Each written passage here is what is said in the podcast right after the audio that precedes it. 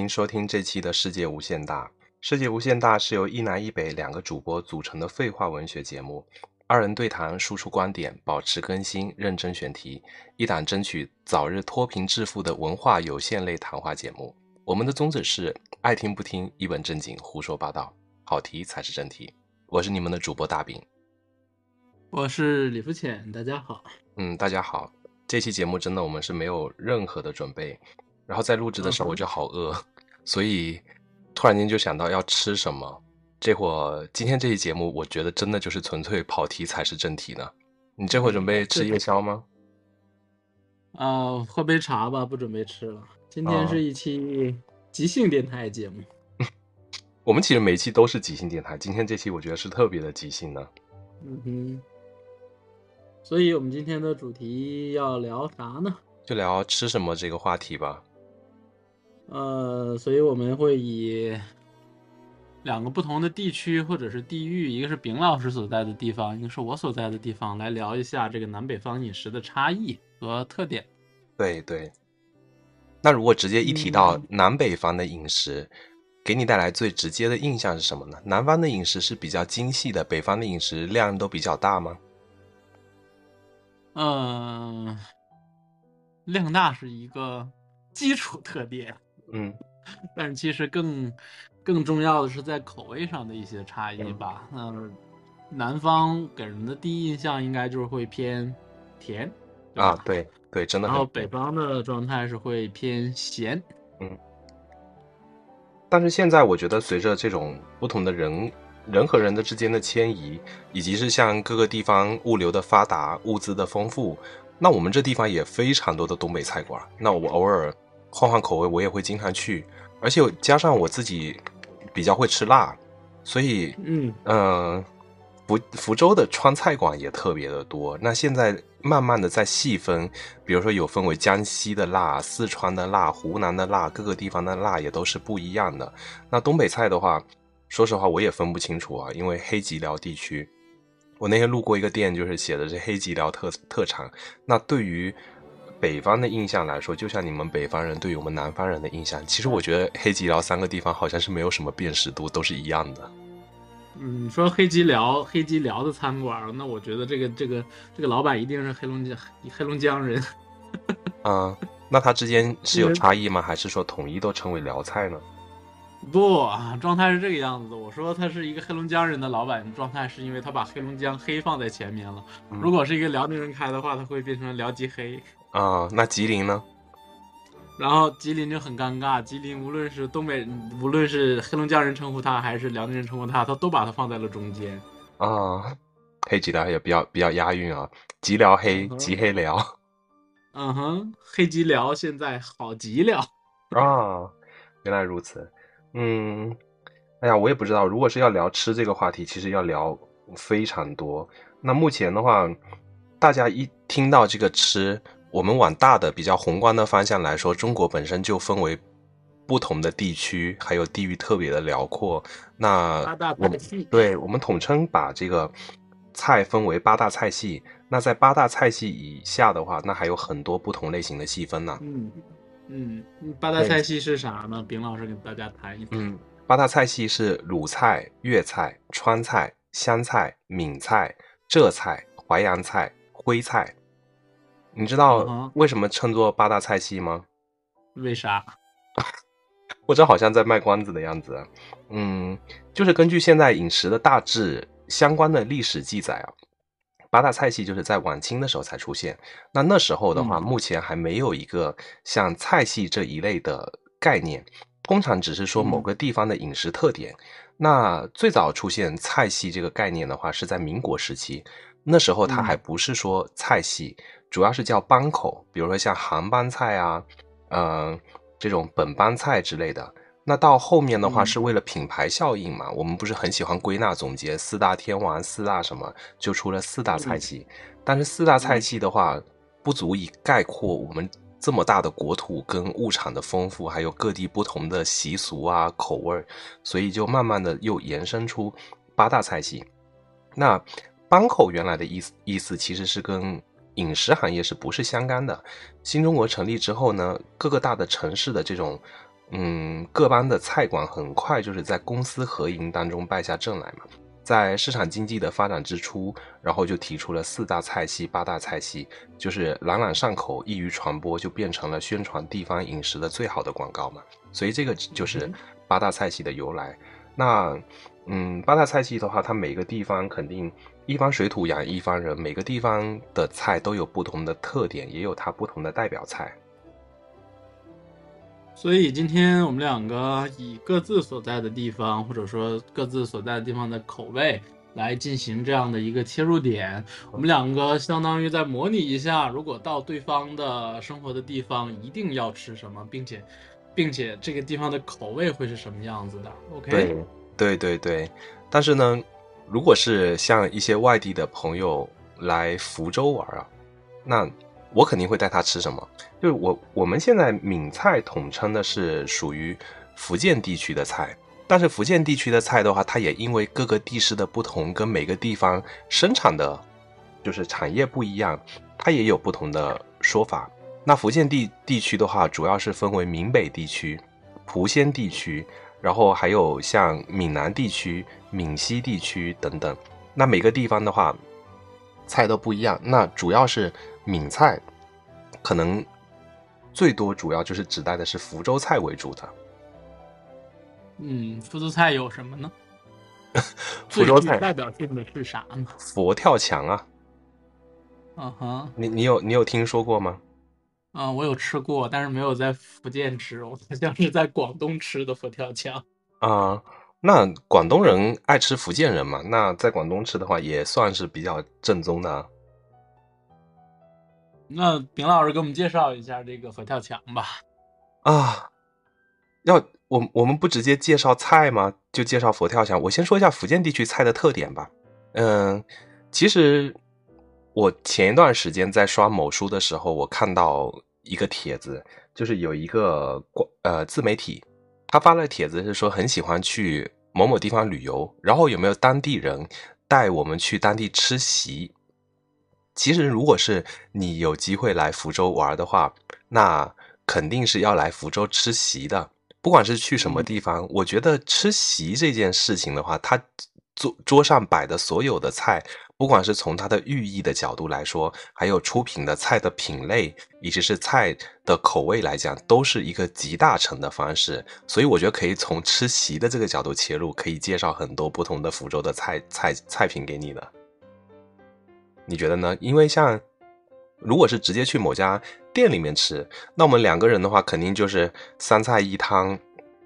两菜一汤等等之类的。那吃席的这个事情的话，相当于你就是把整个所有的东西都给它涵盖了一遍。那吃席的话，也有很多不同的讲究。你就比如说，你要看今天吃席的，呃，这个家里他是办什么事情。从习俗的角度来讲，比方如果他是结婚，然后呃呃，就就拿结婚这个事事情来讲，或者是白事，你的盘子是不能重叠在一起的。就是我们菜如果是多的话，它这个盘子是不能拿去一层一层叠起来的，因为这个寓意就是重嘛，就是重婚啊等等之类的，这个是有讲究的。但是如果是这个人家里面是小孩的满月酒，或者是搬新家，以前盖房子，那你这个就可以拿去重在一起，表示人丁兴旺，就是哎，小孩越生越多，房子是重起来越盖越多，这个是有讲究的。那首先就是说，我们从前菜的角度来讲，前菜的话一般都是嗯四喜冷拼，或者是五喜或者八喜等等，那这个是摆放着当地不同的时令的干果。干果，比方说我们的李干、橄榄、小鱼干儿，然后还有一些现在的凉拌菜，像木耳或者是贡菜，呃，凉拌金针菇等等这种前前菜，类似于开胃小菜一样的东西，就是在我们的宴席上，宾客来的时候可以吃一些干果啊，跟当地的一些这种特产跟时令的果蔬，这种是作为一个开胃的作用。我想直接听菜，我不想听文化了。这一期，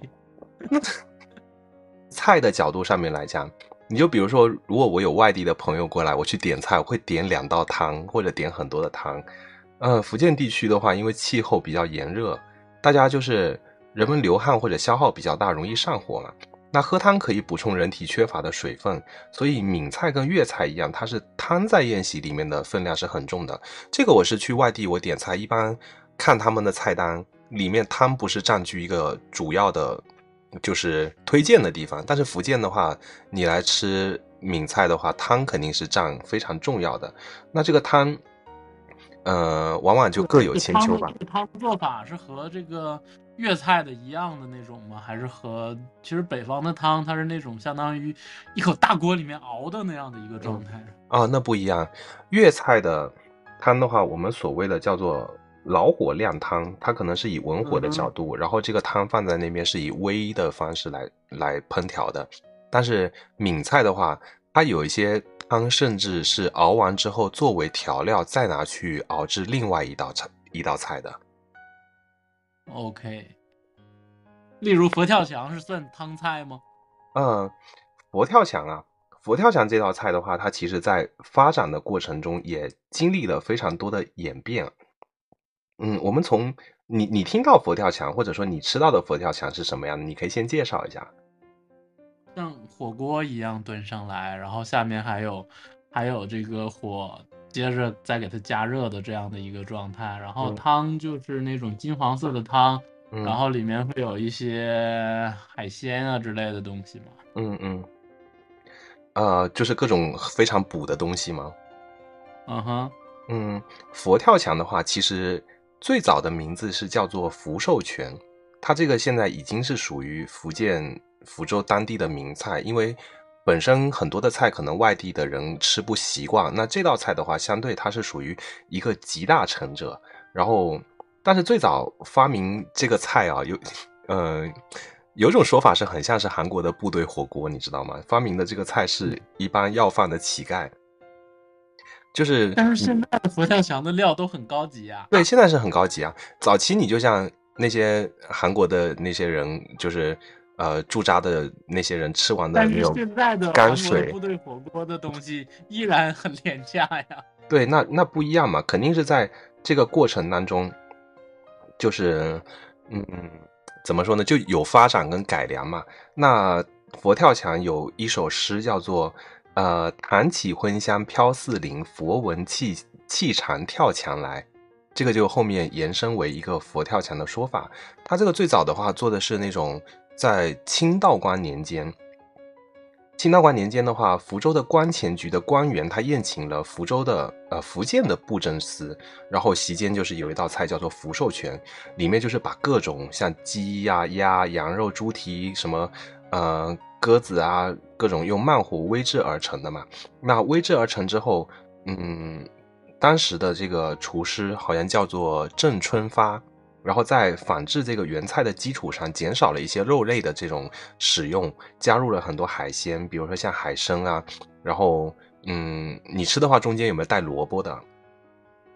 没有，对，也有放一些萝卜啊，或者是放芋头啊，或者其他的东西。其实像这种，嗯，越好的食材，你在里面吃，其实要吃越贱的这种材料，就是比较廉价的材料，它会把很多好的精华要给吸进去，比如像一些香的那种状态，对吧？对，就像香菇啊，或者是各种。然后之前那种不是很文雅的说法是说是那种，呃，发明此菜的还有一种说法就是乞丐他把各种的残羹冷冷炙全部混在一起，然后再再煮嘛。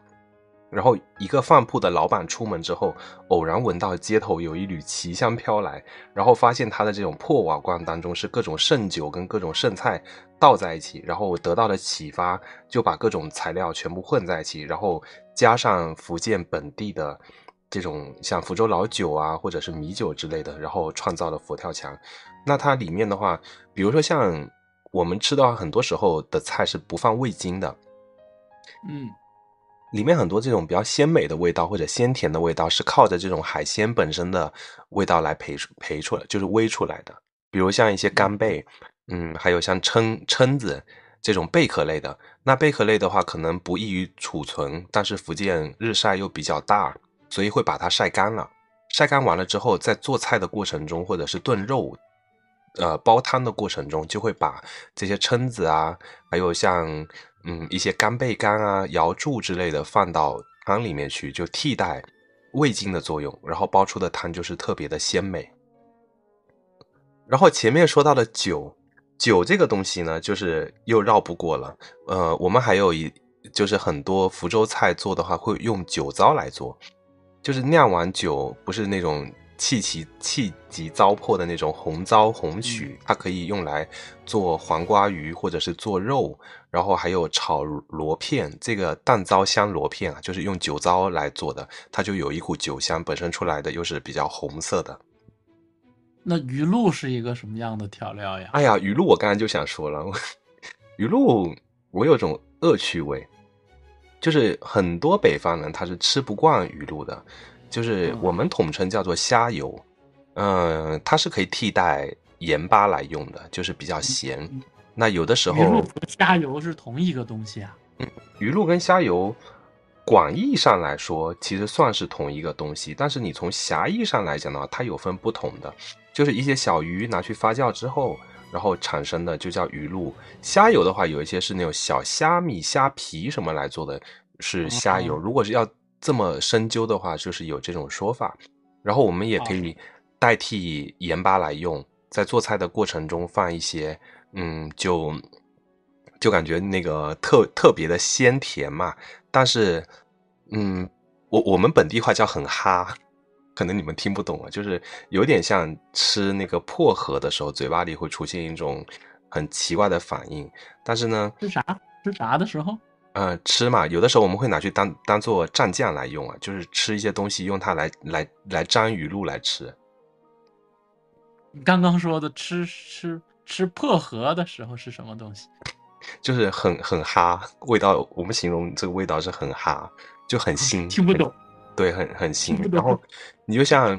呃，曾经我印象特别深，我一个湖北的老师来福州，然后我请他去吃锅边，然后锅边里面会放一些熟鱼干或者放鱼露，他说哇，这个东西吃了我一天，那个鱼露卡在我喉咙里，就像一股浓痰吐不出来那种感觉。所以现在的佛跳墙，它的主要的原料和一个标准的口感是什么呢？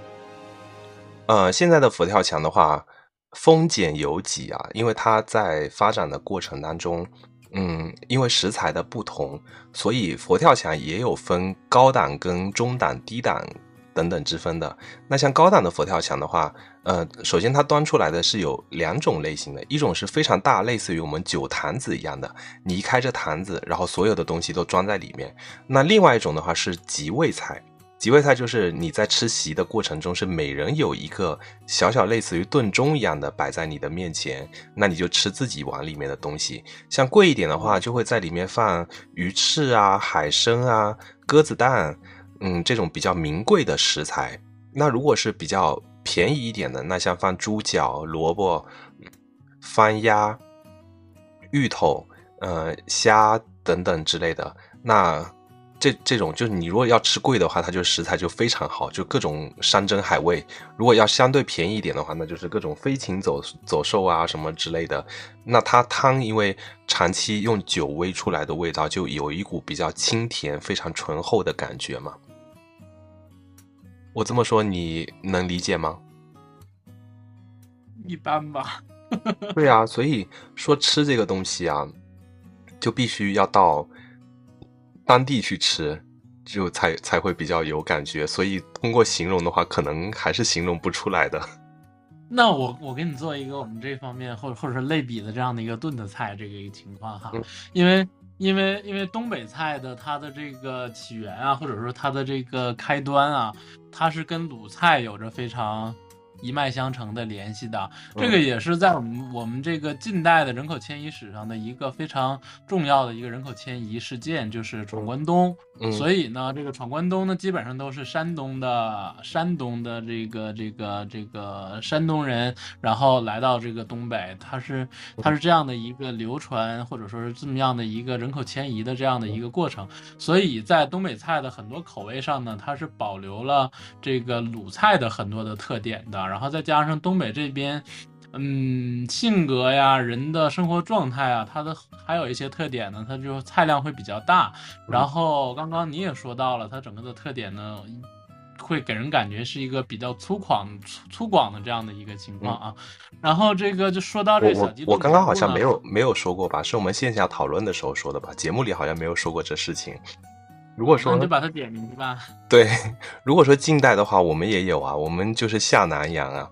所以现在国外很多你看，呃，出国的等等，他们都有在餐馆里面打工的经历，以及大部分的餐馆老板都是福建籍的老板啊。嗯，对，好题才是正题，你就不听你不听我说小鸡炖蘑菇。没有啊，你可以继续说，我只是中间插播一下。嗯，小鸡炖蘑菇，嗯小鸡就是就是，虽然说叫小鸡，但是其实基本上选用的时候都是大公鸡，基本上都是大公鸡，因为母鸡还是用来以下蛋下蛋这样的一个状态，然后用的是这个这个大公鸡，然后炖的蘑菇呢，嗯。呃，基本上是以真蘑为主，哦，然后在这个炖炖制的过程当中呢，还会加上一些像土豆啊这个样子的这个配菜，然后就是由于有土豆的土豆的这样的东西的一个存在呢，它在出锅的时候呢，它整体会有一些胶质感，因为土豆的淀粉都已经炖到汤里面去了嘛。嗯然后在东北菜在加调料的过程当中呢，它其实会加非常多的口味，感受的是比较重的这样的一些调料，例如这个花椒啊，然后这个八角啊、桂皮啊、香叶啊这些东西嗯都是可以放进去的，嗯。并且在这个炖制的过程当中呢，会放一些直接整块儿的姜。和这个和这个蒜在里面，所以这就是为啥说这个当姜和土豆炖在一起的时候，这个在东北菜的过程当中，这个姜经常会是伪装成土豆 在锅里面，对不一定什么情况下就会吃到一口一口老一口老姜姜。是的，然后然后在整个这个炖制的过程当中呢，它也会放一些粉条儿啊嗯之类的在里面。它出锅的时候呢，它整个的这个状态是一个非常粘稠的状态嗯，然后然后有一个嗯。好吃的一个标准呢，就是这个鸡基本上最好的状态是那种散养的那种土鸡，嗯。它的肉质呢会比较的紧致，然后也会有这个多年饲养的这种的肉的鸡肉的肉香味儿，而不是像现在速成的白羽鸡的那种，嗯。只有这个只有这个口感或者说但是没有香味的这样的一个嗯情况。这个就是小鸡炖蘑菇，并且其实要有一种直接上锅，因为今天我们要讲的是一个呃地气或者是接锅气的这样的一个概念。我在我们这锅的时候我在我们这的东北菜馆吃到的小鸡炖蘑菇，它一般都是现在做成那种有点像黑色砂锅的那种锅，然后里面是没有汤的，类似于像一个干锅的样子，然后底下是垫着粉条，然后上面放着小鸡炖蘑菇，看过去整个菜品就会拱起来，像小山包一样的感觉，分量就特别大。但是我觉得好吃还是刚刚那个原则，粉条真的好好吃，就特别的入味儿，就变得软软 Q Q 的。啊、你说的那是已经好小的一个锅了，我能想到的是你说的那应该是一个像小石锅那么大的，对吧？那那那个太大了，太大吃不完。可能我们这东北菜馆也是慢慢的就是在改良或者是入乡随俗嘛。大家每个人为刚刚你说到了那个铁锅炖嘛，其实嗯小鸡炖蘑菇在铁锅炖里面是一个非常大的这么一个菜，基本上是一个像东北很多是上炕吃，它那个锅的直径都有将近一米的状态。但是我们肯定请客吃饭的话，不可能只点一道小鸡炖蘑菇啊。所以它像我周边有一家已经开了二十来年的东北菜馆，然后周边像学生毕业啊，或者是请客吃饭也都会去那家菜菜馆，就物美价廉，菜量十足。然后他那个菜端上来，但是不像你说那么大，因为你请客吃饭不可能只吃一道小鸡炖蘑菇，肯定是菜越越来越多，或者菜的那个数量很多，那才可以就是起到宴请的作用。嗯，说到小鸡炖蘑菇，那除了小鸡炖蘑菇以外的话，东北我觉得酸菜鱼，我们每次也都会去点，点了一锅。现在好像到处也都是什么酸菜鱼、烤鱼啊之类的，也也特别的多。也根据不同地方的这种鱼类，它也变了很多种不同的口味出来可是可是东北没有酸菜鱼这种东西，啊。那 那酸菜有吧？酸菜总有吧？但是酸菜南方和北方是两个概念，两个不同的概念。然后，那你提到酸菜的话，北方其实用的是大白菜，嗯，我我们我们酸菜的话，有的时候是会用盖菜来做，哎，然后嗯放点酒糟，有的时候会叫糟菜。糟菜的话也是一个很好的主，就是像那种嗯沙县小吃，然后你吃那种糟菜粉干，它就是清汤的一碗粉干，然后放两勺的糟菜，哇，味道就特别的好吃。就是那种老坛酸菜吗？嗯，呃，对，你可以理解就是那种老坛老坛酸菜，我们用的是盖菜来做。嗯哼，但是北方的酸菜都是大白菜，并且是在很大的缸里面腌制的，嗯就是司马司马光砸的那个司马缸干司马干砸缸是吧？那个那个菜，嗯、那个那个菜，而且我发现还有东北，东北你们吃海鲜吗？嗯，辽宁还会多一些，因为辽宁会，因为辽宁的嗯那个还是一个应该辽宁应该是最北边的沿海沿沿海的省份了。嗯，我发现就是，比如说我招待一些内陆的朋友来，我会带他们去吃海鲜。嗯、海鲜的话主要是分为两种，一种是贝壳类的，然后一种是鱼类的。那虾、蟹什么就先不说，像贝壳类的话，我我带内陆朋友来，他们有的就叫蛤蜊，有的是甚至没有见过。我每次给他们科普这是什么贝壳，什么贝壳，然后怎么个吃法，我都要给他们科普很长的时间。包括像鱼的话，我发现南方的鱼跟北方的鱼有一个很大的差别，我们的海水温度可能相对会比较热一些，对，比较高一些。我们的鱼的那个肉就没有那么紧实，基本上你拿去清蒸也好，或者是拿去煮也好，或者炖也好，它那个鱼肉就很容易外翻。但是北方的它比较甜，对北方的鱼，我就感觉，嗯、可能因为比较冷，它那个鱼要长得比较久，它那个肉就非常的厚实，非常的紧实，你吃在嘴里面就不像说，不像说我们的鱼一到嘴里，那个鱼肉会散开来，或者是会化开来的那种感觉。嗯哼。所以刚刚提到的说的那个酸菜，北东北是没有用酸菜炖鱼的这样的一个情况。但是有酸菜饺子啊，呃，饺子它酸菜饺子只能是作为一个酸菜作为一个馅儿了，但是嗯其实说说到这个这个酸菜最常规的一个状态，其实跟刚刚的小鸡炖蘑菇是一样的，它是会涉及到一个东西叫杀猪菜。嗯，杀猪菜菜就是白嗯菜加酸酸菜拿去煮一大盆吗？没有白菜的。就是直接酸酸菜出来的是吧？呃，是的。然后刚刚丙老师刚刚提到的这个这个到一个地方吃席，因为其实现在城里面是很少了吧？杀猪菜这个概念，最开始最原始还是通过这个农村的这个吃席这样一个一个状态来的。呃，农村的吃席啊，或者说是这个这个过年的时候杀年猪的时候，因为这个家里面有可能吃不了嘛，然后就会分给很多这个这个乡里乡亲的这样的一个状态。嗯然后在吃席的过程当中呢，就会用这个血肠，嗯，这个可能是你们那边就很少见的一个对对一，个一个食材了。这个血肠就是用猪的小肠，然后是这个里面灌的其实就是这个刚杀的新杀的猪的猪血，嗯然后做成一个血肠这样的一个状态，然后会会在这个酸炖酸菜的过程当中呢，上面会铺上五花肉，然后会铺上这个这个血肠，然后最后这么一出锅，也是一个大的炖菜的一个形式。这个之所以会有这么多的炖菜呢，都是和这个北方北方冬天的气候比较寒冷是有关系的。你说到血肠儿的话，我们这像漳州或者闽南地区，他们是有米血肠儿，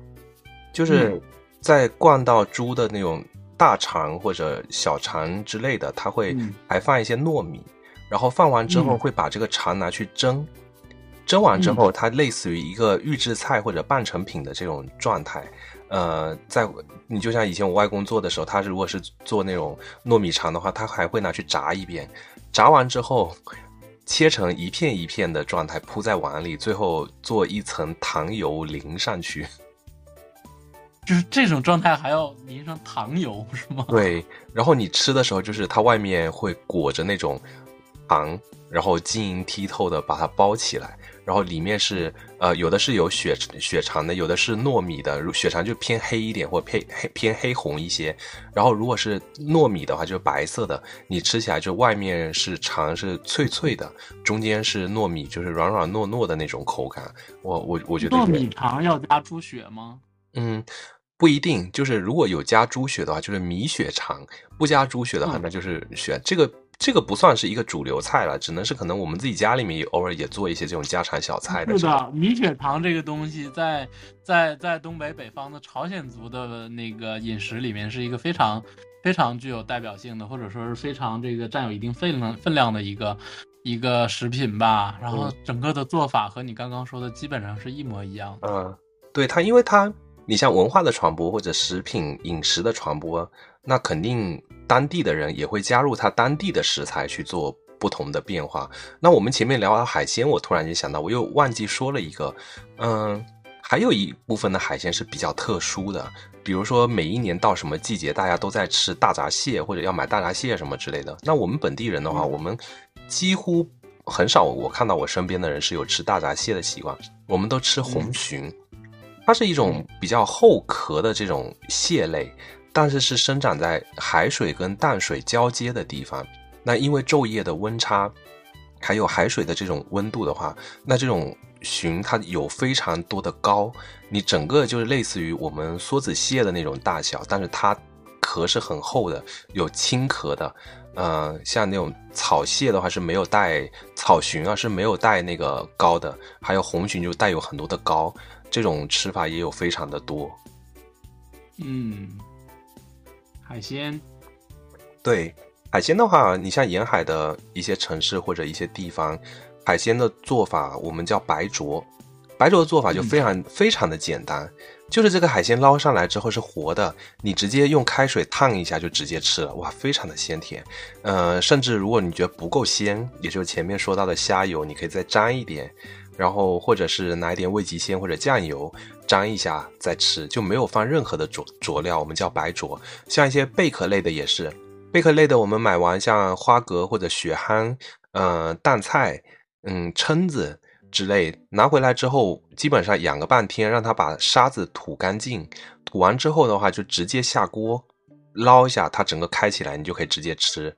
就就是直接吃它的那个海鲜的原味嘛。这个北方，我就想到我们这边丹东，它也是一个重要的这个梭子蟹的一个产地。嗯，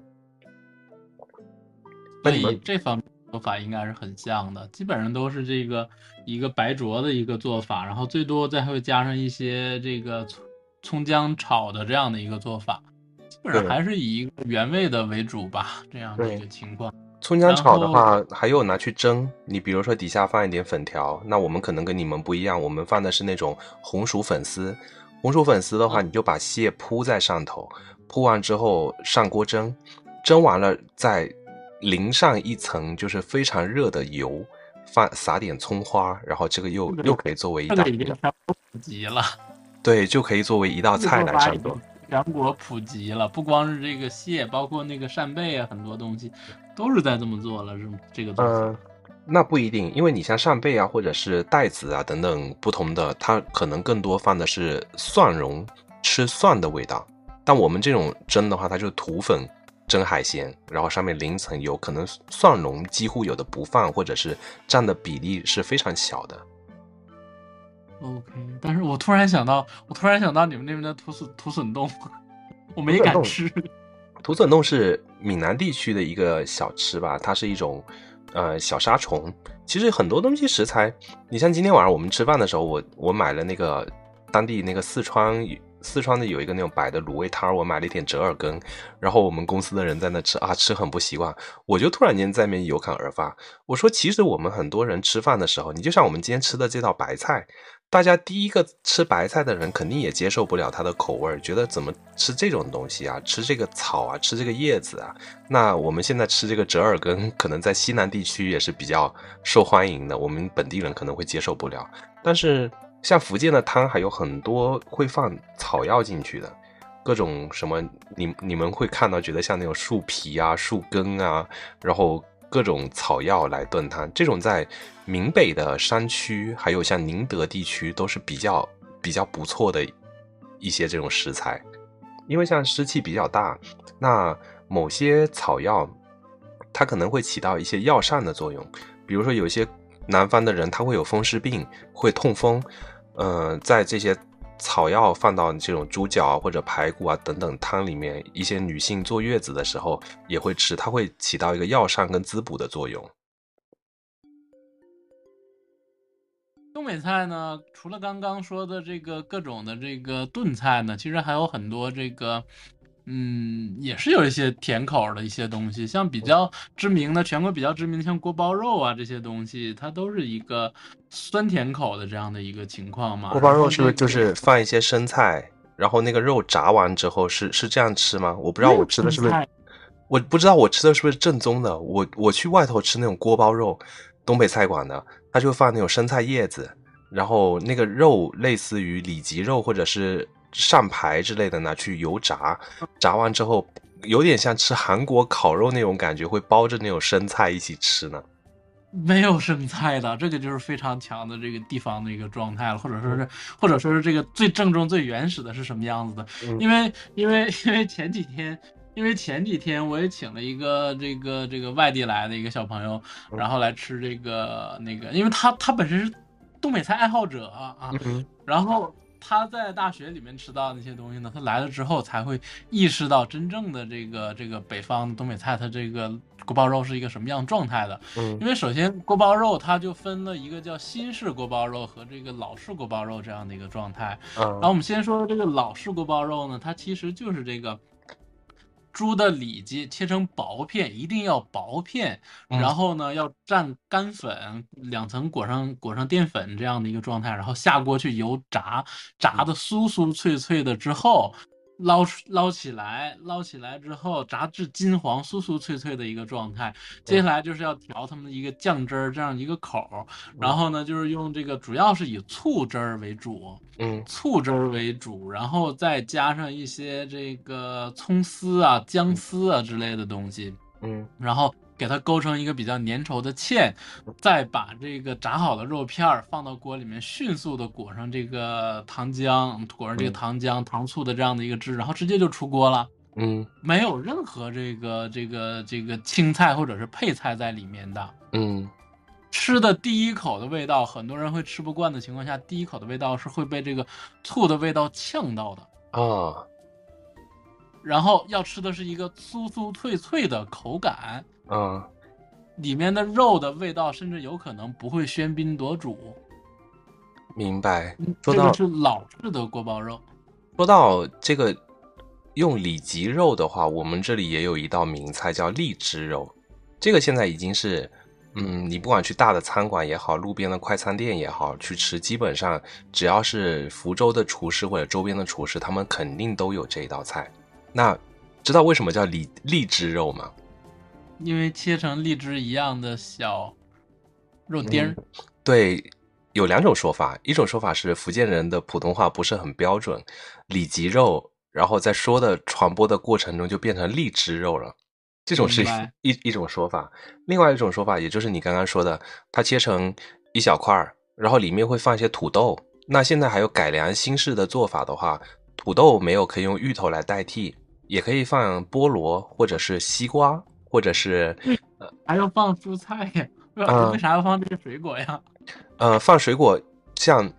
你比如说像那个，呃，芋头或者是土豆这种是比较常见的吃法，他会拿去炸一下，炸完之后那个肉也是拿去炸，炸完之后再进锅里面也是酸甜口的。那出锅之后相相对于它就是里脊肉切完刀之后，它整个会炸完有点像荔枝的这种纹路，呃，煮出来之后是有点偏红色的，所以就是说，嗯，叫荔枝肉嘛。那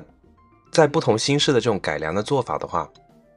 比方没有土豆的话，那我我可以放点切点苹果丁放进去，这种是比较小众的吃法。还有像放西瓜，但是西瓜会容易出水，水分会比较多。嗯，接着，嗯，放菠萝，菠萝也是一种吃法，就酸酸甜甜的这种感觉。那如果是把里脊肉给它更换成排骨，放一点醋跟蒜，就是醉排骨。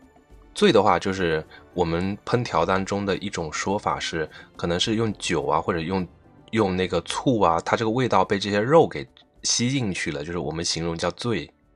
比如像醉醉憨、醉蟹，嗯，醉排骨，就是这种，就是一种烹调的方式跟一种口味儿。嗯，我觉得我刚刚说的这个荔枝肉，好像就是一种新式的锅包肉，或者是一种不同的方法。是的，嗯，不是的，饼老师，你说的这个新式的新式的锅包肉和老式锅包肉在前面步骤是没有任何差别的。然后为什么说和这个刚才说的这个荔枝肉能有能有这个链接上的地方呢？就是在最后调口味、调这个酱汁的时候，把这个原来的纯的醋的汁儿加上了番茄酱啊。就会变成了一个新式的锅包肉。基本新式的锅包肉呢是在是在辽宁会比较多的，然后这个老式的锅包肉呢还是会存留在这个黑龙江、黑龙江哈尔滨这样的一个地方，它是完全不接受新式锅包肉的。但是在辽菜里面呢，它就会有这个新式的锅包肉，就是用这个番茄酱来作为这个之后的调料的这么底口这个料汁儿。然后说完这个锅包肉呢，因为其实给给很多人的印象就是东北菜里面有很多这个肉食嘛，这也是和这个这个地域的文化、地域的这个冬天的漫长的这样的是有相关的嘛。东东北烤同样是这个，同样是这个肉菜呢，烤串是另外一个方面。那个还有一个东西叫溜肉段儿，溜溜肉段儿怎么个溜法呢？溜就是非常传统或者说是非常常规的这种那个这个这个做法的嘛，是那个，嗯，只不过是它和呃和锅包肉有几个不同的状态呢？就是说它首先在切肉的时候，切肉的时候切是切成肉段的，而不是像这个锅包肉是切成肉片的。哦，明白。有一点像你刚说的这个这个这个樱桃肉，但是。按我的理解，它一定会比你那边切樱桃肉的肉块儿不是樱桃肉，是荔枝肉，不是樱桃肉。荔枝肉，荔枝肉要要要这个大的啊啊！荔枝肉的话，那我觉得就是这个大小就会差不多了嘛。对对对，就是然后一口嘛。一个过油炸完了之后，最后它调。调料汁儿底口的时候，它会再加上一些盐的口，或者是说白了，它是一个咸口的，而不是像锅包肉的这样的一个酸甜口的这样的一个状态。然后在这个最后出锅之前，也会再放上这个呃这个胡萝卜的片儿啊，然后这个这个青椒的片儿啊，来给它这么这样一个说白了，像多加了一些。一个状态来给它这么样一个出锅，它整个的这个口感呢是一个，呃咸口的，有一个非常强的一个衡量标准，就是出锅的时候一定是要像和锅包肉一样，它的这个呃肉段的这个是要有酥脆的口感的，嗯嗯，然后如果把别的东西都不换的话，那个口味不换的话，口味不换的话，把材料换了的话。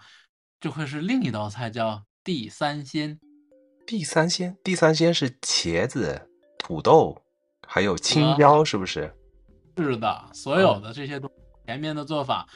那个把材料换一下，但是其他的茄子呀、土豆啊，还有包括这个青椒，有可能不需要炸。然后另外两个也是这么过油炸一下之后，它整个的后续的做法就会和溜肉段非常像了。然后里面也可以再放上这个这个这个这个这个胡萝卜片儿来给它做这么一个调和的这样的一个状态。然后它的它的味道上面尝起来呢和溜肉段是很像的，但是它用的食材呢就会变成了一个素菜的这样的一个状况。嗯，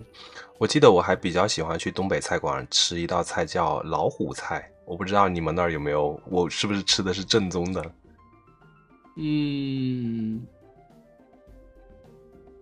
不算正宗，不不算正宗，应该，因为我没有刻意，我北北方是有这个菜的，但是没有说刻意把它放到一个非常大的菜的啊一个状里面。对，因为我比较喜欢吃辣，它那道菜菜是凉拌的，放香菜、大葱，然后青椒切成丝丝的这种状态，然后还有各种我可能不太了解里面有啥，因为它全部切成这种拌在一起，然后吃起来的话是带有点大大葱的那种辣的味道，然后我我是觉得挺合我的口味的。嗯，这应该至少在我的认知里面，它不是一个具有代表性的东北菜的一个状况。啊，明白。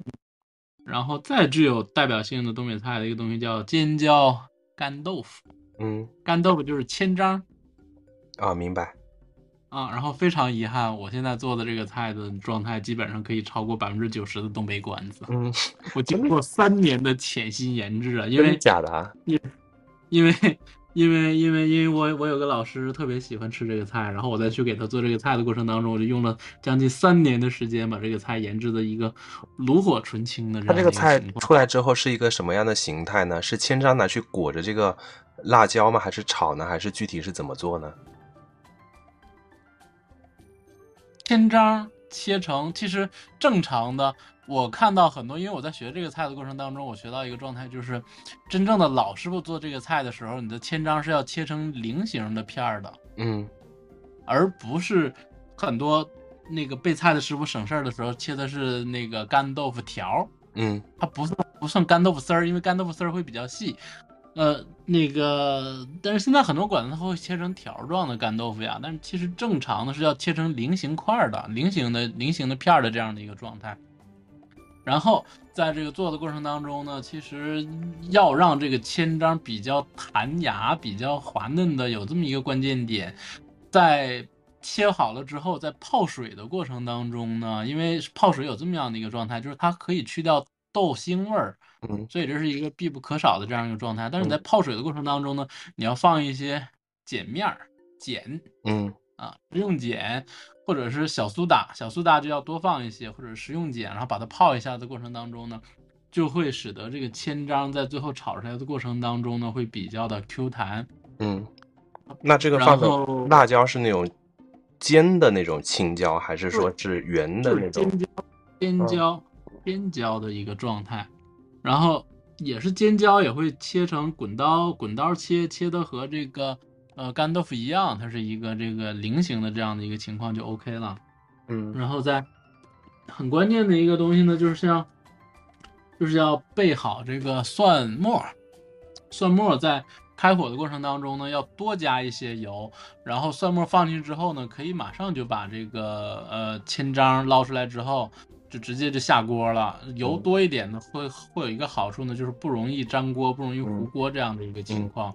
然后还有一个比较关键的事情呢，就是这个菜最后会有两个做法的，一个是放水的，一个是不放水的。嗯。但是我习惯的状态呢是要再加一些开水在里面的，嗯。开水在里面相当于有一个炖制的这样的一个情况，嗯。然后在最后出锅的出锅的之前再放这个尖椒切的这个块儿，会也是保持一个尖椒的这样的一个比较呃刚刚断生的一个脆的一个口感吧。然后在出锅之前呢，再要淋上一些 料油或者是明油，然后再加上这个淀粉的芡，给它做一个收汁这样的一个状态。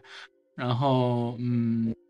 最后按个人的状态看要不要放一些，在收汁的过程当中要不要放一些，或者是在炖的过程当中要不要放这个这个酱油来来给它提鲜这样的一个状态，是放和不放都可，也是会影响最后它的色泽的在里面的这个尖椒干豆腐啊，这我们就从这个肉菜慢慢就已经过渡到了一个素菜的这样的一个状态。啊，对，哇，被你说的我都有点饿了。下次有机会如果去东北的话，你一定要给我做这道菜，我在电台里面也的也也备忘一下，回头如果回听的话，我会一直记得这道菜的。好的，好的，好的，好的。对，就凭你说能超越外头的百分之九十的东北菜馆，我就一定要试一下这道菜。好的，好的，好的，好的。然后其实吧，你看啊，刚刚丙老师，你看我说了这么多，给你的整体的印象，包括你去吃这个东北菜馆的时候，这个整体印象，它的口感啊，或者是它的状态是什么？你现在能总结一下吗？嗯，我觉得口感跟状态啊，嗯，食不厌精，就是不像我们南方的菜是会做的特别的精细。嗯，我我指的精细就是说，我们很多的食材可能是会做成那种预制菜的情况，比方刚刚说的那个汤。我们可能这个汤煲完之后会作为另外一个调料来做另一道菜，但东北菜的话，嗯就是、就像东北人一样，感觉就是比较直接、比较干脆。你这个菜直接做完就可以出锅。那我们有些菜的话，做起来就是相当的麻烦，那个那个过程要处理的非常久，时间也要耗的非常的久。你就比如说前面说的那个佛跳墙，你不要说备料的时间要花的非常久，从食材的挑选的过程，然后在这个烹饪的过程，可能你要把这糖放在那个地方，就是煲汤一样的，就要煲非常久的时间，然后再拿出来吃嘛。嗯，以及是像还有一道我们本地的名菜叫做鸡汤川海霸，就是海蚌，嗯，好了之后它是属于完全生的状态，但是呢，这个味道是从鸡汤里面来的。这个鸡汤可能要煲非常久的时间，用滚烫的鸡汤直接是倒到海蚌里面，等于把它烫熟了，然后再吃这道这道菜。接着东北菜的话，给我的感觉就是说，嗯，除了前面讲的分量非常大以外的话，那你们的很多的食材都是属于那种，嗯，锅气十足啊！真的，我们去外头吃那种东北菜馆，就明显感觉吃外卖跟去店里面吃那种感觉是完全不一样的。然后我就要给你介绍一道比较颠覆你对东北菜或者是辽菜日，这这其实是辽菜的里面的一个、一个很特殊的一个东西啊，颠覆你这个认知的东西。这道菜叫雪棉豆沙，嗯或者说在在吉林那边它会就叫做雪衣豆沙。嗯，哇，甜的我我可喜欢吃甜的了。嗯哼，它这可能是少有的或者少见的东北菜里面的一个一个甜的这样的一个状态。对你想雪棉豆沙，它其实这个名字已经提出了它的一个主要材料的一个东西。那另一个，你觉得雪衣是什么东西呢？我我不知道哎，雪棉是什么？雪衣肯定是哪个食材做出来是像雪一样糖霜吗？或者是用用糖吗？还是不是的，嗯，这个我就不太了解做出来雪棉啊。如果雪衣的话，你说是糖霜可以，那雪棉这个棉糖是怎么能做出来一个棉的状态呢？那只能是棉的状态，只能是做成棉花糖啊。嗯，或者是说麦麦芽糖，然后嗯，这个肯定是一个像粉状的东西吧。然后豆沙的话是跟泥一样的状态吧。呃，它的这个豆沙其实也是一个比较紧实的这样的一个状态了，它没不是一个流体的状态，嗯它是一个紧实的状态的这个豆豆沙豆沙的状态。但是这个雪棉呢，它其实用的是鸡蛋清儿，哦，鸡蛋清儿这个菜在一度一度是一个相对来说在外面的饭店都已经不做了的这个菜。嗯，是太麻烦了吗？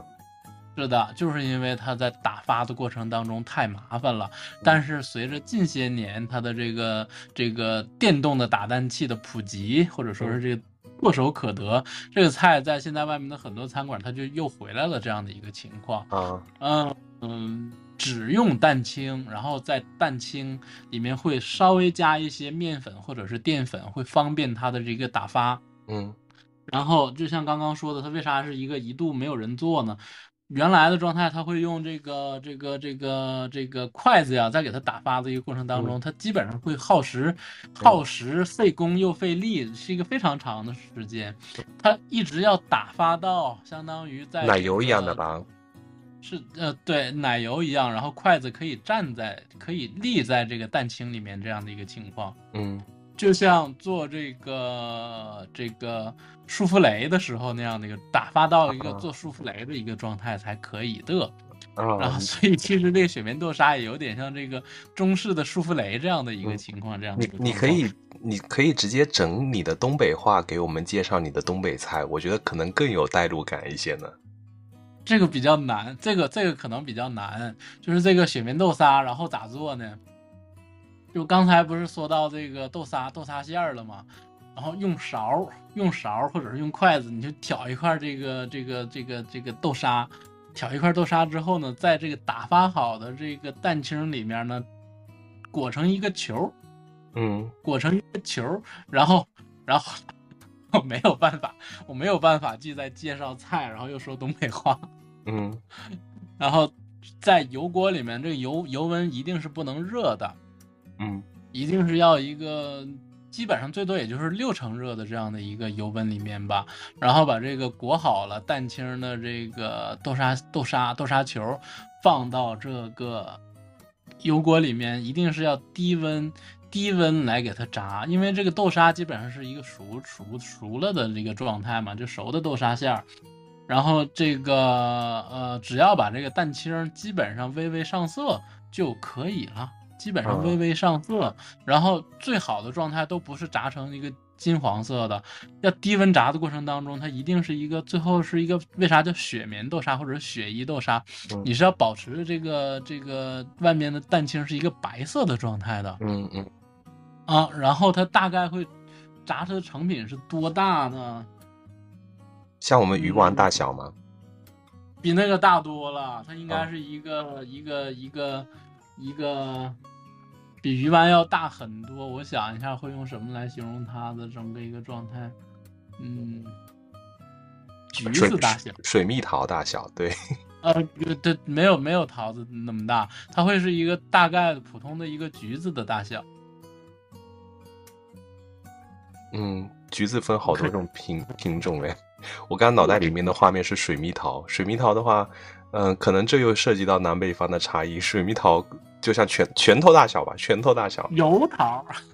不是，它真没有拳头大，嗯，它嗯会比拳头再小一圈儿这样的一个情况。明白。啊啊，我可爱比我可爱吃甜的了，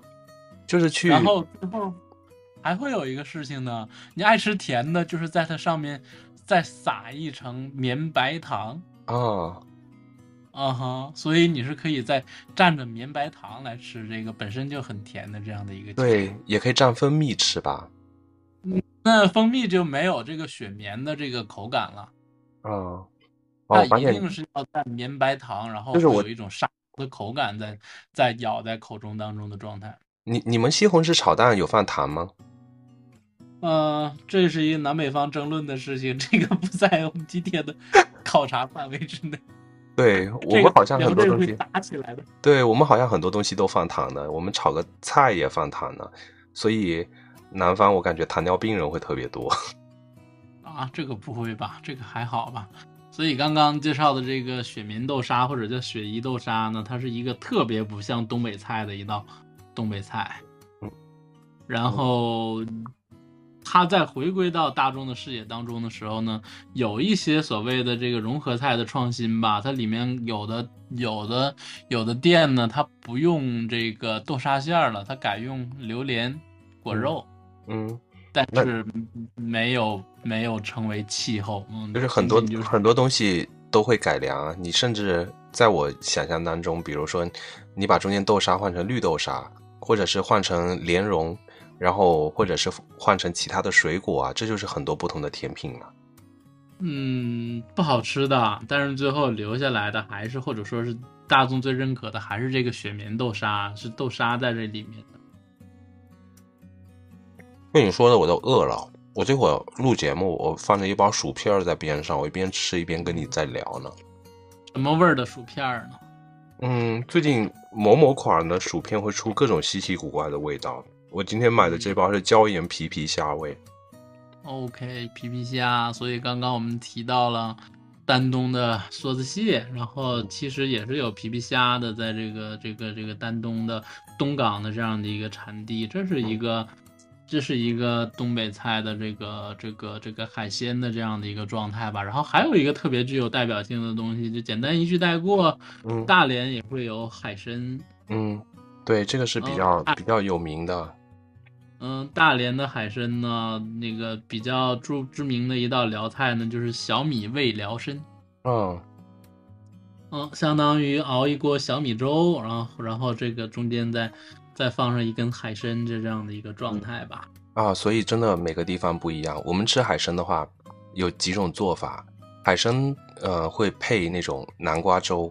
然后就刚刚说那种极味，如果是吃席的状态的话，上海参它里面会放薏米，然后那个汁是南瓜熬成的那种有点金黄色的那种嗯汁，然后把海参放在中间，因为本身海参这东西是不入味儿的，嗯、所以你这汤汁必须是比较浓厚、比较醇厚的味道的来搭配这种不入味儿的这种食材。我们两个这个说的其实是一个状态啊，嗯就是只不过是它这个底味的这个羹汤有的变化嘛，有这对对对有差异。对我们有的会放薏米啊什么，又是起到个去湿气的作用。嗯，然后刚刚你提到了，你还是一个比较少见的可以吃辣的这样的一个嗯一个一个一个一个虎虎剑音哈。啊，对，就突然想到了这个那个，应该是可能在全国还是比较有名的一个东西吧，叫麻辣拌，你那儿听说过不？啊，听说过啊，麻辣烫可有名了。我们这儿，你像现在大部分的这种我说的，是我说的是麻辣拌，就是拿去拌嘛，就是有汤的叫麻辣烫嘛，没有汤的叫麻辣拌嘛，会放一些芝麻酱啊什么之类的。我们这东北人很多开的这种炸串馆子啊，或者是呃麻辣烫的馆子啊，这些都有啊，包括现在还有卖烧烤啊，什么都是挺有名的。是是你说的麻辣烫呢？它其实现在好像全国全国那两家大型的连锁的卖麻辣烫的，应该都是哈尔滨人做的。嗯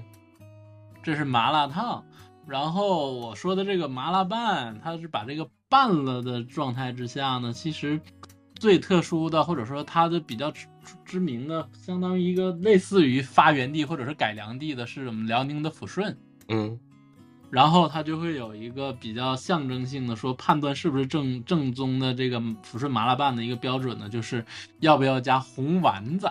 红丸子是什么东西啊？红丸子就是红皮的萝卜做成，然后红皮的萝卜擦成丝，然后做成的这个油炸过后的油炸过后的这个这个菜丸子、萝卜丸子。嗯，明白。嗯，然后其他它的口味呢也都是这个呃以酸甜口为主的这样的一个情况，然后还有比较这个知名或者说是比较具有代表性的，就是我们沈阳的鸡架儿。这个你完全想象不到鸡架是什么东西吧？嗯，鸡架我我能想到应该是鸡的那个锁骨跟鸡的肩膀这一这一块儿的嗯是部分吧？是整是整个鸡的骨架子。那为什么不吃鸡肉呢？反而吃架子呢？这个因为东北本身它是这个老工业基地，这个事儿你知道的吧？嗯，我知道呀。啊，然后所以呢，其实是在也不是一直就有，或者说是这个这个是一个传统的这样的一个吃法的这样的一个东西。那其实就像是没有一只兔子能够完整的离开，呃，四川四川川渝地区，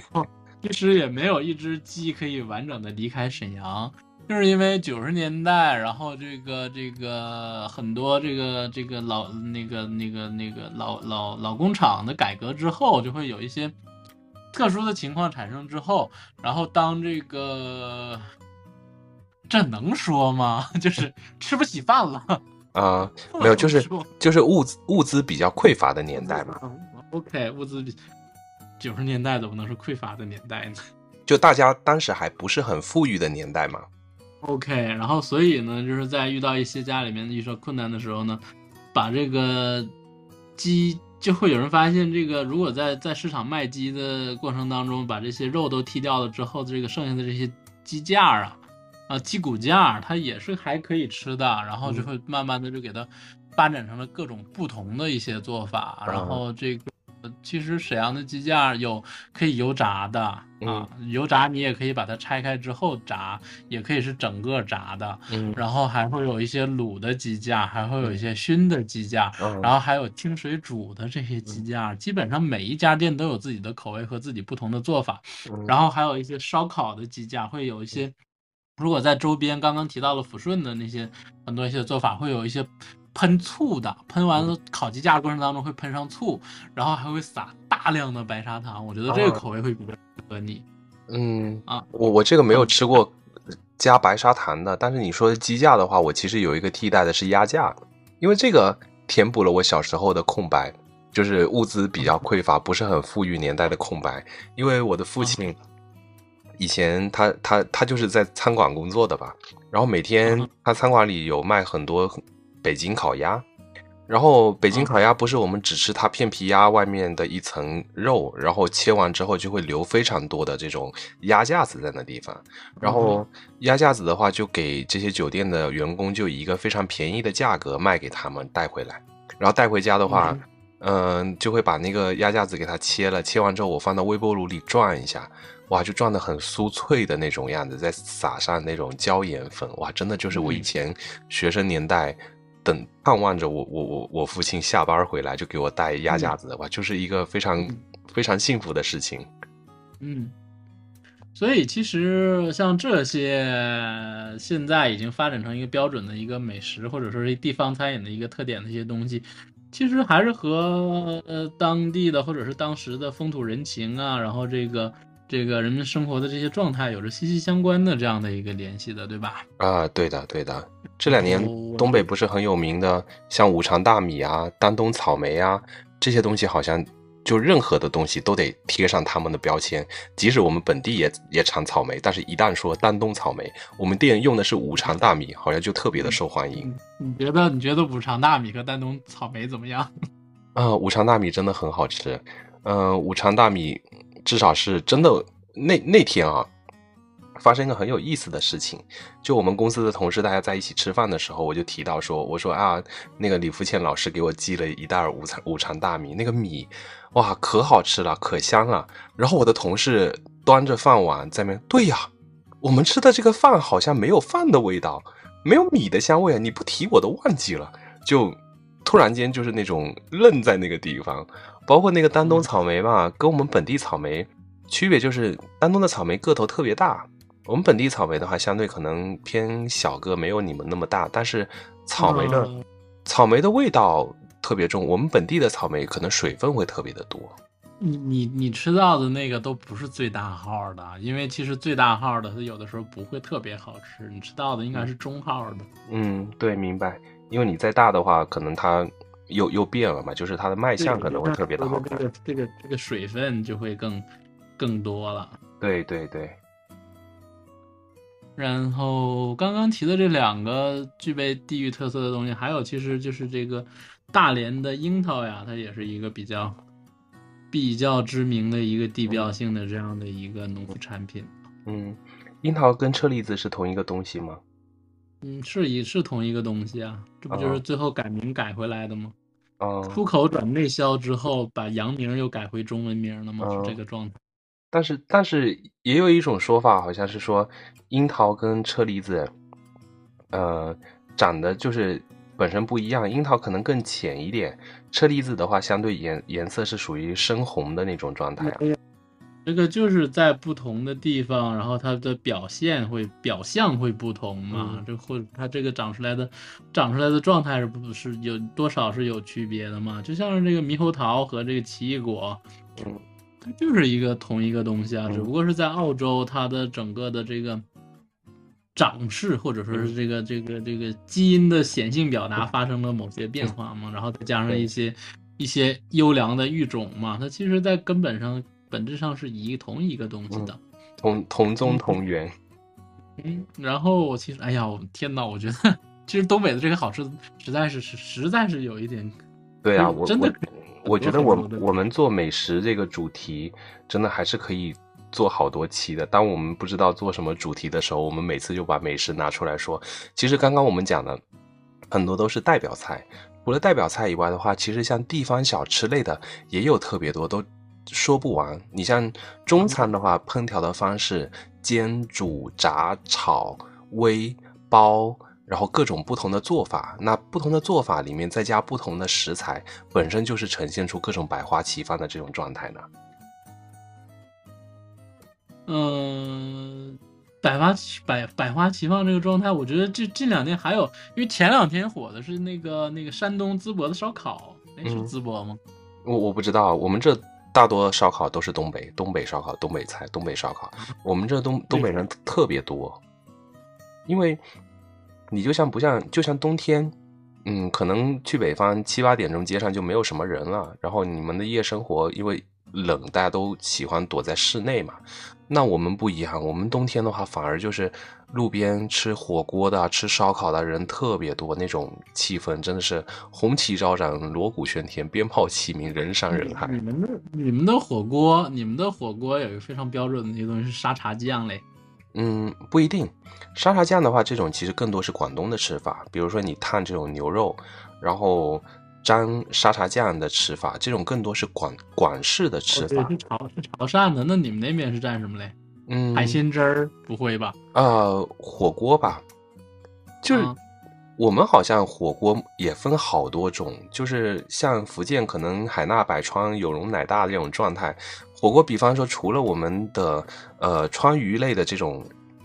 麻辣锅或者是辣锅一类的，那另外的话，潮汕的主要是以牛肉为主。然后像各种吊绒啊，然后牛肉各种不同的。那另外还有一种就是海鲜锅，海鲜锅的话纯粹就是那个锅底清汤寡水，也就是我们前面讲的白灼的状态。然后但是蘸料蘸的是什么？最后、嗯，蘸料一种你可以不用蘸料的，你直接吃啊，那个海鲜本身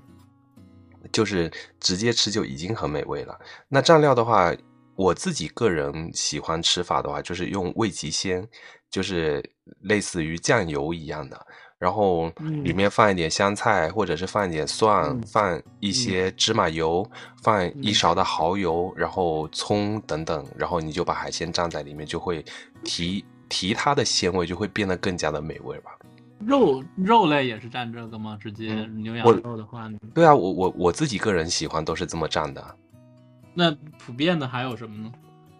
普遍啊，鱼露、虾油啊，啊，也是一个一个蘸蘸海鲜汁这样的一个水的这样的一个料，对吧？嗯，对，蘸蘸水的，就更多是液液体类的。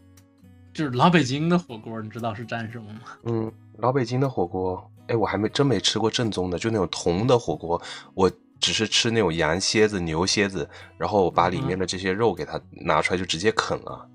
嗯哼，啊就是芝麻酱的嗯啊。老北京的火锅，它的这个蘸的料，它基本上是以芝麻酱嗯，这个主要的打底，然后好像还会是有有讲究是什么二八酱，就是那种芝麻酱和和和花生酱这样的一个两掺儿的这样的一个酱，二八酱，然后再会加上这个韭菜花的酱，然后嗯。再加上这个红腐乳的腐乳汁儿哦，如果如果是说到一个酱的话，嗯，我们这有一个酱就比较特别，叫彭奇酱，我不知道你有没有听说过，你是是用来蘸火锅料的吗？啊不是蘸火锅就是一个一个蘸酱，不一定是蘸火锅的。不，现在我们是要说这个火锅的蘸酱这样的一个东西，老北京是以这样的一个情嗯状况，所以其实那个，然后我们那个辽宁呢，基本上很多，或者说特直接说我们沈阳吧，它这个嗯火锅的蘸料呢，基本上是以这个。还是以这个这个芝麻酱为底料为主的，嗯就像就像那个前几天我不是说我去吃潮汕火锅了吗？然后不是嗯有那个、那个那个那个那个沙茶酱嘛？嗯沙茶酱这样的一个状态嘛。但是你知道，知道在潮汕火锅店里面，它都会有专门的，就是这个芝麻酱的调料台的。嗯，对对，但沙茶酱，沙茶酱的话，更多就是我觉得判断它一个好吃不好吃的标准，就除了芝麻、花生等等以外，它里面是有一种复合的咸味，它里面可能会嗯放一些洋葱或者是大蒜，然后以及是像这种不同的调味料调成一种糊状的，它是可能风味会更好一些。那有有一些的话，比方嗯还会放一些这种香料进去，那这种可能更符合印尼方式的这种风味，像烤鸡肉串儿啊或者烤其他的，它可能放的是这种印尼式的沙沙酱。然后其实说到这，刚刚刚我说到这个这个这个这个这个这个芝麻酱这些东西，然后我要带出的是啥呢？就是沈阳人非常特殊的一个点，就是沈阳在吃烤肉的过程当中蘸的也是芝麻酱，啊，这是一个全国可能是一个特有的这样的一个状态，嗯是只有沈阳在这么干。嗯，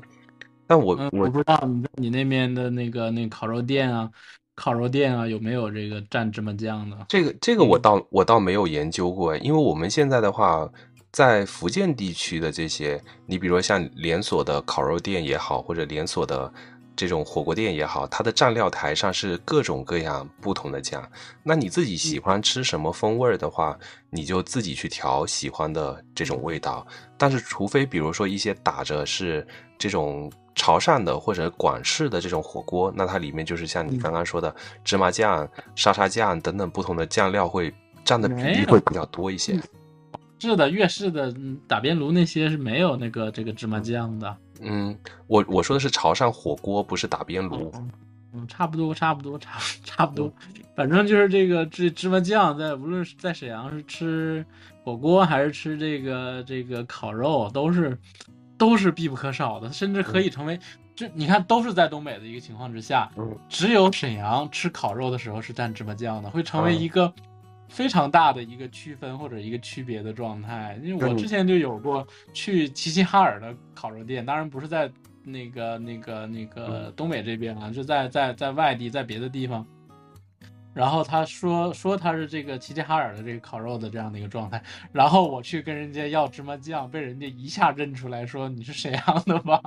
对，你就坐在一桌吃饭的话，就很明显就能看出里面的区别，就是这个人肯定不是我们本地人。嗯哼，嗯哼，就是这样的一个情况。然后，嗯，说到烤肉，其实还有想要说，哎呀，可能说的说的这一连串会带出来非常多的东西了嘛。对然，后就是一个吃那个烤肉店一个非常标配的一个主食的情况就是冷面。嗯嗯哼，在东北不同的地方，它的冷面的整个的口味啊，它的状态啊，嗯其实也是有非常大的一个差别的。我觉得这个甚至可以在我们哪一期再聊一些就是以肉为主题的情况之下的，或者是聊这个这个朝鲜族美食的时候，可以再单独聊一下这方面的吧。对对，是这样的。你比如说我吃的冷面的话，我看它那个汤里面会切苹果放进去，就会有些甜味儿。呃，这个放的不同的，有放苹果的，有放梨的，有什么都不放的，还有专门咸口的，还有做特辣的，还有肉酱的，嗯，就是各种都是非常非常多的这样的一个情况。嗯然后还有我特别喜欢喜欢还有吃一个就是东北的那个玉米烙饼啊。嗯，你说的做法是啥样的？做法就是那个玉米是一粒一粒把它剥出来的，剥完之后，呃，拿去煎还是炸，就有点像那种披萨的样子，就切成一块一块三角形的。嗯，好的，就告诉你这不是东北菜，东北没有。那可能我吃的东北菜馆，它现在也是属于那种融合的状态，以及是经过本地改良嘛。你包括你去一些东北菜里面，也能点到这种沙县小吃里面有的东西啊。所以其实我问的你，我为啥我要问你它是做成什么样子的呢？嗯做成什么样子呢？就是你如果说这个玉米饼的话，我的第一反应就是刚刚最开始我们说的这个铁锅炖的时候，在糊在这个这个铁锅周围的这些啊这个，把玉米磨成粉，然后玉米面，然后这个再加上水，给它和成一个面糊的状态，然后把它直接贴在锅壁，嗯然后然后这个形成了这么样的一个。有点像烙饼一样的。嗯，但它要比烙饼要厚很多，然后它的大小，大小一个小碟子那么大的一个状态。嗯，之前我跟我那个咖啡馆的小伙伴还约说，我们一起去吃铁锅炖呢，结果约了一年，至今还没吃上，那个店就已经倒闭了。嗯哼，然后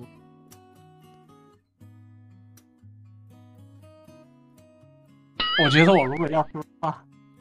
没事。我说我，我说我如果觉得要说的话，我如果要说的话，我估计我再谈，我可以再谈两个小时。但是我觉得现在有点太残忍了，我有一点要控制不住了。对，那就夜宵吃起来呗。我觉得我们这期的节目真的已经是完全超时了，虽然是跑题才是正题在瞎聊的状态，但是聊起美食的话，这个东西真的是话题非常的广，非常的大，再加上我们南北方的差异，这里面不同的食材、不同的东西入手。其实这个主题还可以做非常的多期，嗯，说回美食这个主题，其实我以前很爱看一档节目，叫做《菜篮提菜篮》啊。菜篮你认识吗？大家可能认识比较多的就是《舌尖上的中国》的顾问，叫做蔡澜，他也是我们的湘江四大才子啊。考你一下，唯一活着的了。对，唯一活着一个了，唯一活着一个蔡蔡先生，然后曾经就是。呃，他还有一档栏目在深圳卫视，叫做《菜篮提菜篮》。我其实特别喜欢这个节目。他就说到一个地方，你要了解一个地方的物价，一个地方的风土人情，一个地方的物产，其实最适合去逛当地的菜市场。你就可以通过这个菜市场里面卖的什么东西，以及是当地人比较喜欢吃的东西，就能看到一个当地的情况。然后在这个每一期的节目的最后。他就会找到当地一个比较有名的厨师，让他来做一道菜。每个地方就是做的菜的方式都不一样，然后他会让这个人做鸡蛋。那有的地方这个鸡蛋会拿去作为一个主食，有的是作为一个配料。我就觉得这个节目就特别的特别的有意思。OK，OK，对。因为其实这些美食主题这些东西，近些年来很多美食的纪录片的火爆的这样的一个情况，都是有迹可查的，或者说是这个，因为吃是我们中国人一个比较恒久的一个特别感兴趣的这一个主题嘛，所以，所以。谈美食的话，真的可以谈的东西会非常非常非常多。对，如果大家有什么好吃的美食可以向我们分享的，或者是你的家乡菜，嗯，有一些比较著名的，或者是我们不知道的，也欢迎在节目当中给我们进行留言。嗯，我觉得我们这美食的主题其实后面还可以再做好几期呢。是的。对，那今天因为时间的关系，我们讨论美食也就讨论到这里。呃，说着说着我也饿了，可能下播之后我要去找找吃的东西。如果大家喜欢我们的节目，或者是要在第一时间收到我们节目的通知，也欢迎关注我们的节目，点击小铃铛，在我们节目最新上线的时候，你就能收到我们的通知。呃，我是主播大饼，我是李福浅，对我们下期再见，再见。